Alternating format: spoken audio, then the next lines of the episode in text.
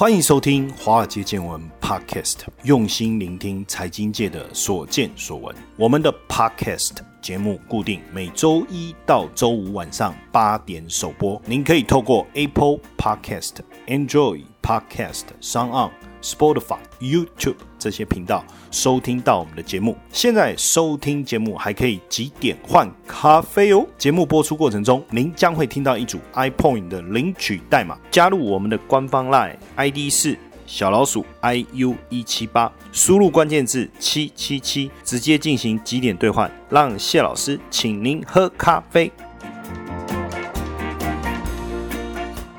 好，大家晚安，欢迎收听华尔街见闻 Podcast，我是古怪教授谢承彦。好，最近看到这个外银呐，就是外资银行啊，提出一些警告，针对我们的央行，什么样的警告呢？就是台币的汇率啊太强了，因为台币的汇率呢，在上个礼拜已经创了二十三年的新高，那所以呢，外商银行的这个研究团队啊，开始对我们的央行也提出一些警告，也就是说我们。央行的货币政策，哎，已经面临挑战了。你可能要赶快加快利率的调整，要不然你就要管制这个资产价格啊，不然的话呢，哈，可能会形成泡沫的可能。当然，现在我们也看到台湾的资金啊，到处的蔓延呐，是不是已经开始有台湾前烟角木这种感觉啊？我不知道，我在地上是还没有看到钱呢哈。但是央行因为在第一季的时候，为了新冠疫情纾困啊，注入了大幅度的一个资金啊，加上海外流入。的资金呐，等于就是包含我们再加上我们台商回流的资金，这些势力涌进的情况下，让央行的货币供给啊，M one B 啊跟 M two 啊，已经连续两个月跨过官方的目标区了哈。那现在呢，现金余额是大幅度的增加，也代表银行体系流动性啊非常非常的充裕啊，所以隔夜拆款利率啊一直相当的低啊，低于多少？低于百分之零点零八，甚至十年期的政府公债十一月的时候，竟然跌到百分之零点二七。那目前看起来，当然年底之前，我们的央行应该也不会升息吧？好，因为现在全世界都在低利率的一个环境当中，但是呢，是不是要对太多的流动性啊，甚至这个房地产？价格大涨可能带来的泡沫风险，是不是要做一些管制啊？这是外银提出的一些想法。当然，因为今年台湾的这个出口啊表现相当的好，企业营收也非常好哦，非常的亮眼，加上我们的内需整体看起来都不错，所以我们的经济表现比其他市场比较起来啊是好很多了。那再加上现在美元就很弱嘛，那外资又开始流入，所以台币呢相对美元是强势的哈。那甚至跟其他亚洲货币比起来，相对水准也是比较高的哈。那在这种台币会更强的情况下，当然这个市场对未来台币会看升的情况下，当然资金还是不断流入到台湾，当然也就让这个台币呢持续的一个走强。上个礼拜十二月三号盘中就到了二十八点四零一了，这个是写下一九九七年七月三十一号以来的新高纪录。当然你说未来这个叶伦接任新财长以后，哦，美国的财政部长以后，美元之间的会不会产生一些变化？我们还。还不知道，但是就目前来看，台币升值的压力比金融海啸那时候更大了。就像我刚才讲，现在台股已经站上万事了，万事如意，对不对？那接下来可能是万无一失啊。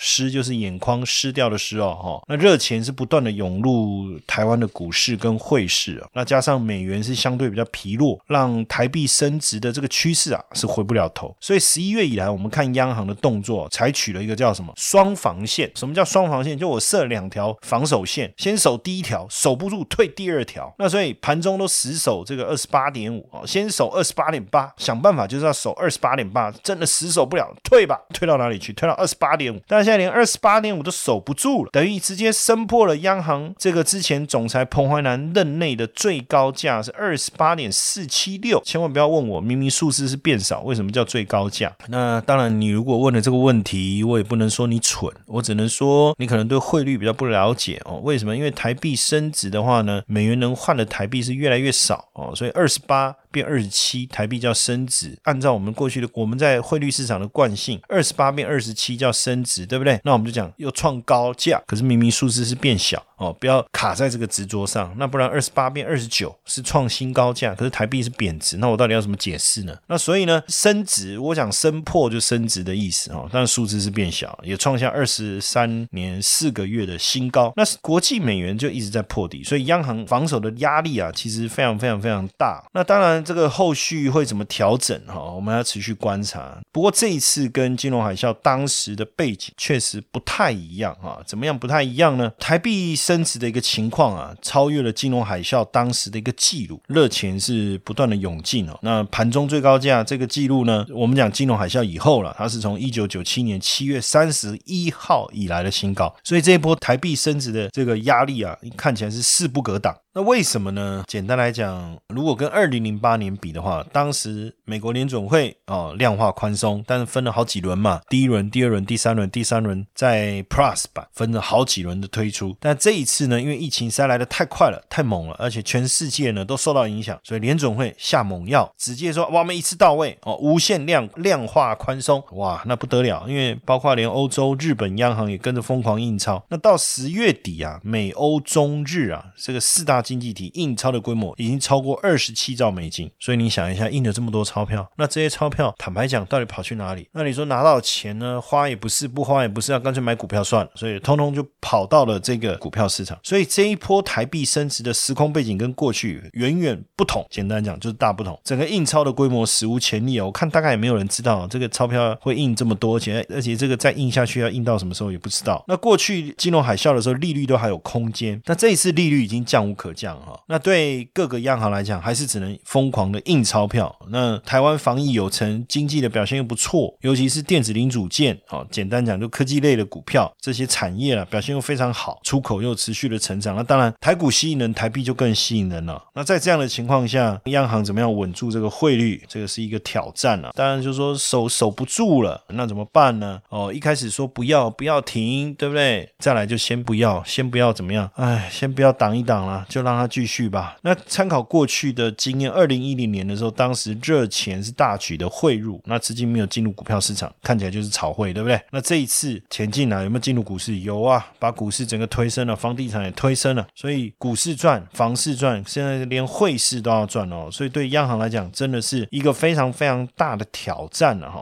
当然，只是说叶伦接这个财政部长之后，因为他之前也当过联总会主席嘛，那会不会啊有一些不一样的政策哈，导致这个美元的走势出一些改变？目前是不知道的哦。以目前来看，台币强势的趋势应该还是会维持哈。那当然，台币的一个强势对出口跟进口的影响会不太一样。照教科书的一个版本来看的话啦，台币升值对出口当然是不利的，对进口是有利的。但是呢？教科书讲的东西呢，往往跟我们的现实生活会有点出入。为什么呢？因为写教科书的人呢，他有一套逻辑推演的标准，他不能顺着局势的变化而写出不同的版本。但是问题是呢，这个教科书的版本呢，到了现实生活的时候就不一样了。怎么说呢？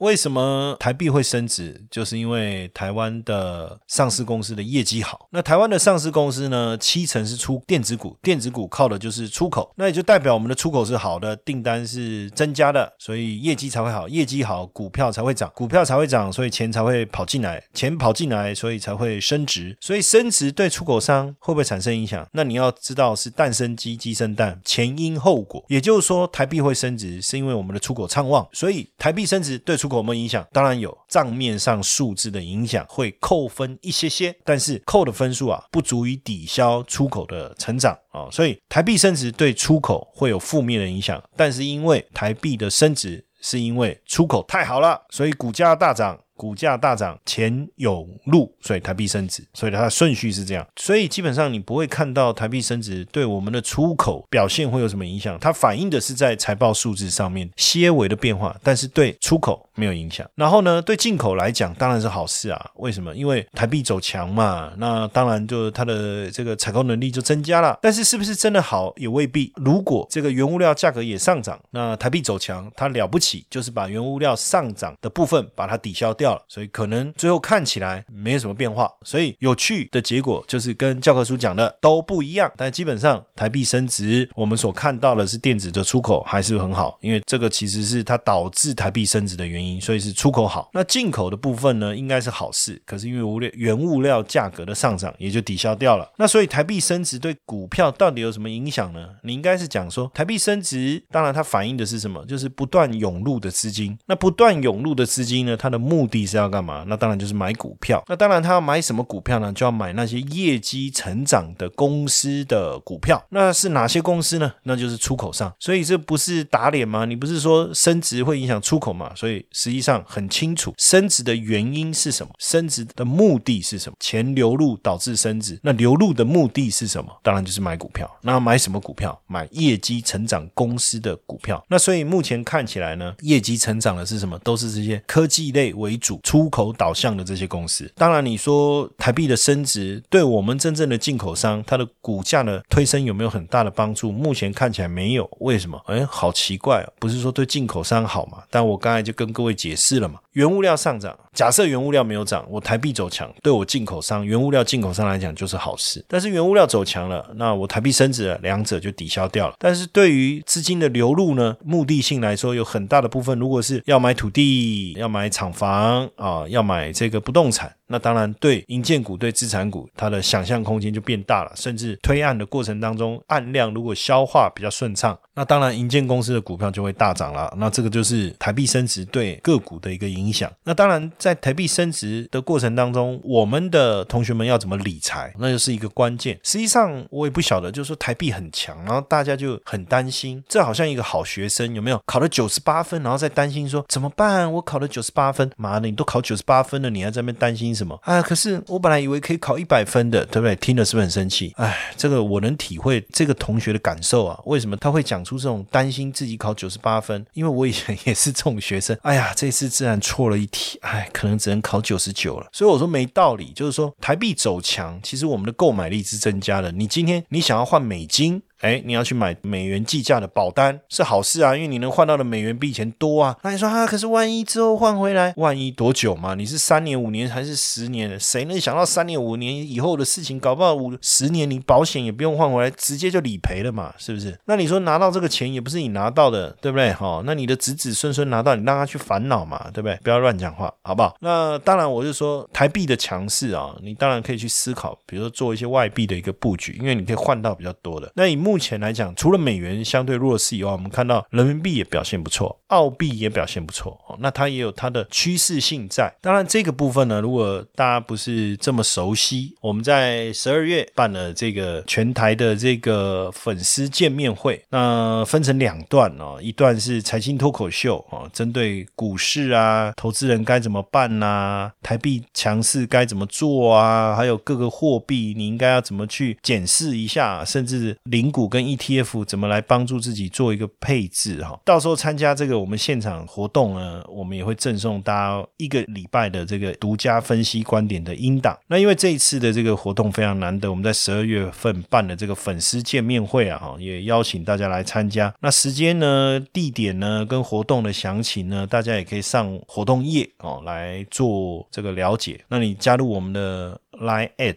哈小老鼠 i u 一七八，这是我们的官方 line invest u 线上社大的官方 line 哦，因为这次主办活动的单位包含了丰燕财经、华尔街见闻、invest u 线上社大，还有聚财网，那所以大家可以上我刚才讲的 line at 小老鼠 i u 一七八，输入关键字八八八，或是你在加入的时候应该可以看到一个欢迎讯息，就可以看到有关于这场活动相关的资讯。大家如果有兴趣，再自行报名，好不好？希望也能够有机会跟在现场。看到大家跟大家互动，接下来就是我们今天的彩蛋时间。iPoint 领取代码 G 零五二八，活动详情呢，请到下方的说明栏观看。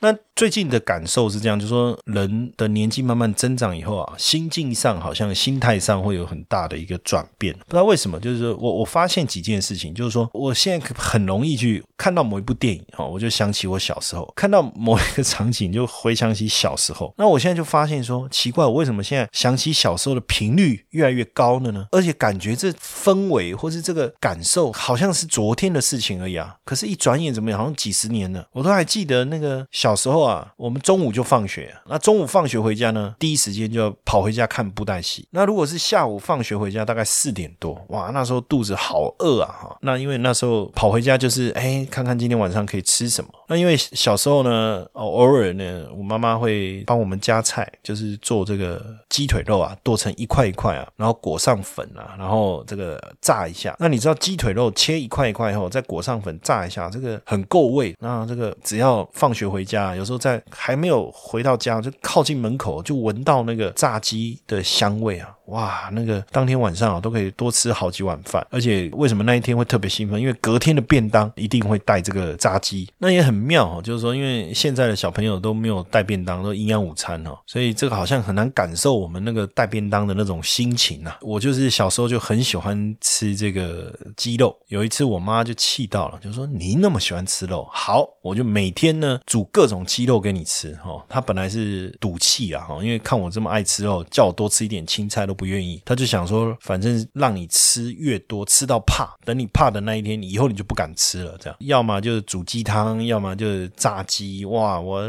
可开心的了，对不对？每天回家，哇，这以前可能一个礼拜有没有一两次可以吃到炸鸡，现在是每天呢，哇，乐得开心的，每天不是炸鸡就是这个鸡汤，哇，鸡腿，哇，鸡翅不得了。然后吃到后来，我妈都煮怕了，我还问我妈说，妈，今天不煮炸鸡啦？我妈说不要再吃炸鸡，她已经煮到。怕了，回想起小时候啊，还是很多开心啊，很多幸福的时候啊。我妈还在，我们也住在一起啊。那有时候晚上啊，只要有机会啊，我都还是回家吃饭，要不然就叫我妈帮我们带个便当啊。但是就没有像以前哦这么多的这个大鱼大肉哈，他还是觉得说，哎，我们毕竟也有一点年纪了哈，是不是吃的清淡一点？但是三不五时就回想起小时候那个炸鸡的味道，所以我觉得这里要判断人是不是有年纪哦，好像如果跟他聊天呢，一天到晚都在聊小时候啊，那大概是不是一定有一个年纪啊？那我就发现说哦，人有个年纪大概有三个特征哦，第一个特征是什么？常常喜欢聊小时候的事情，这是第一个特征。第二个特征呢，就是近的东西看不到。远的东西也看不清楚啊，就是眼睛开始花了。再来就是对人就是稍微特别的客气啊，不像以前这么逞凶斗狠。可能也是因为比较没有战斗力还是怎么样哈。现在出去外面看到比较凶狠的人，对方还没讲话，我们就先说对不起了哈。所以如果有三个特征，大概也代表这个心境啊，慢慢的转变了啊，也不能说老了，应该是说成熟一点了，对不对？好。Hello，华尔街见闻的粉丝朋友们，想和古怪教授面对面互动交流吗？我们将在台北、台中、高雄巡回举办粉丝见面会。见面会的主题为财经脱口秀和交易工作坊。现场呢，古怪教授将会和大家分享明年最新的投资布局。华尔街见闻邀请大家一起来共襄盛举。活动报名详情，请搜寻我们的 Line 小老鼠 iu 一七八，输入关键字八八八，或是点选下方的资讯栏网址。那当然，在投资市场呢，姜是老的辣，还是说年轻人比较比较勇敢啊，愿意冲刺？但不管怎么样，我觉得还是要注意风险啊。跟这个汇率市场一样，台币很强哦。那还有一个原物料市场也特别的强劲啊。那这个市场是什么呢？就是。铜，我们最近在看这个铜啊，非常的可怕。铜箔的商品现货指数呢，已经涨了四十三趴，等于铜正在经历一波十年来没有见过的一个上涨的趋势。过去一个月呢，全球铜的库存啊，已经减少了百分之二十。其中有个很大的一个原因哦，是什么呢？就是现在各国政府都在推电动车。那推电动车跟铜有什么关系呢？因为呢，电动车的普及呢，对铜的使用呢大幅度的增加。为什么呢？因为电动车所所用的电池、线圈跟转子采用了大量的铜，那一辆车使用的铜线的长度呢，可以达六公里。所以呢，哎，没想到电动车的这个兴起呢，对铜的需求突然大幅度的飙升。那飙升的速度有多快呢？预计未来十年啊，铜的需求啊会飙升九倍，达到一百七十四万公吨，哦，非常的惊人。那所以高盛呢就讲说，铜的牛市刚刚才开始，为什么呢？就我刚才讲的理由，电动车绿色。的潜力，那这个铜的牛市才刚刚开始哈，很快就要挑战。目前的高点破纪录的新高，也不用等太久。铜价本来受疫情的拖累啊，跌到三月的低点啊，是跌破了四千四百美金。到目前为止来看呢，反弹已经七成。今年。就从低点的来看了哈，那今年的涨幅是超过了两成，应该是从二零一七年以来最好的一年了哈。目前铜的市场的需求很旺啊，但是供应是有点跟不上，那所以高盛认为说这个铜的牛市啊已经全面展开了。那当然目前的涨幅啊，他说并非非理性所驱动，那就表示这是一个理性的。驱动咯，那你就写理性的驱动就好了嘛？为什么要特别写一个非不是非理性？那负负得正，那我到底该怎么去解读这句话？他说这个是结构性牛市的第一波啊，所以高盛对铜未来十二个月的价格的预测啊，从原本的七千五百美金调高到九千五，到了二零二二年上半年呢，可能还会去挑战二零一一年的新高，就是一零一七零。那以目前精炼铜的市场来看，已经面临了十年来最严严重的供不应求了哈。那明年呢，预计短缺量是三十二点七万吨哦，到后年会短缺十五点三万吨。所以在持续供不应求的情况下，铜价应该就真的会持续的上涨。当然，最主要我刚才讲，包括基础建设哈，包括电动车这几个部分啊，对于铜价的需求都有很大的一个带动。那这样的带动，当然对未来十年的。需求来讲，铜的需求预计大概成长二点五帕了哈。那到了二零三零年，铜的需求会达到三千万吨哦。那因为现在全球铜的需求最主要是哪里？就是中国。那供应商是谁？最主要的供应出口国是巴西跟澳洲。所以我们现在在看，就是因为呃十一月十九号哦，就是上个月的十九号，以人民币计价的国际铜期货在这个大陆啊正式开始交易了。那这个期货合约呢，也针对境外的。交易者开放哦，那用用人民币计价的一个目的啊，当然是希望能够抢回这个铜的定价权哦，不是抢回，应该说抢到吧哦，因为现在目前主要过去的铜的这个交易主要在伦敦交易所，那所以如果能够抢到这个定价权，那就不得了了。为什么？因为它是铜最主要的一个需求者嘛哦，因为它购买了全球百分之五十以上的矿，所以当然不希望说自己啊的需求啊在满足的过程当中啊。被国际市场所左右嘛？那铜呢？基本上呢，它是全球非常重要的工业原料。那当然，它的价格我们的变化，我们可以来推估这个市场的整个需求。那中国呢是最大的铜消费国哈，它的需求量占全球的五成，所以铜价的表现大家可以推估中国经济的一个情况啊。如果中国经济表现好的话呢，铜价就会上涨；中国经济表现不好的话呢，铜价大部分就会下跌。那第二大消费国是谁？铜的第二大消费国是美国哦，那所以工业需求也是当做一个参考。所以当美国的制造业数据表现强劲的时候啊，铜价就会上升；那制造业数据表现不好的。时候呢，铜价就会下跌，所以呢，就有一个指标叫做铜金比，铜价跟金价做一个对比。所以如果铜金比上扬呢，代表什么呢？代表以中国为首的海外市场经济跟美国制造业的强度同步走强。那市场也认为说没有避险的必要，所以黄金就走弱了。所以我们就看到最近呢，这个铜金比呢，应该快速且大幅度的上升。为什么呢？反映了两件事：第一个，铜价的上扬。那铜价的上扬呢，当然背后代表表的就是一则是中国经济的复苏，一则就是美国这个制造业的一个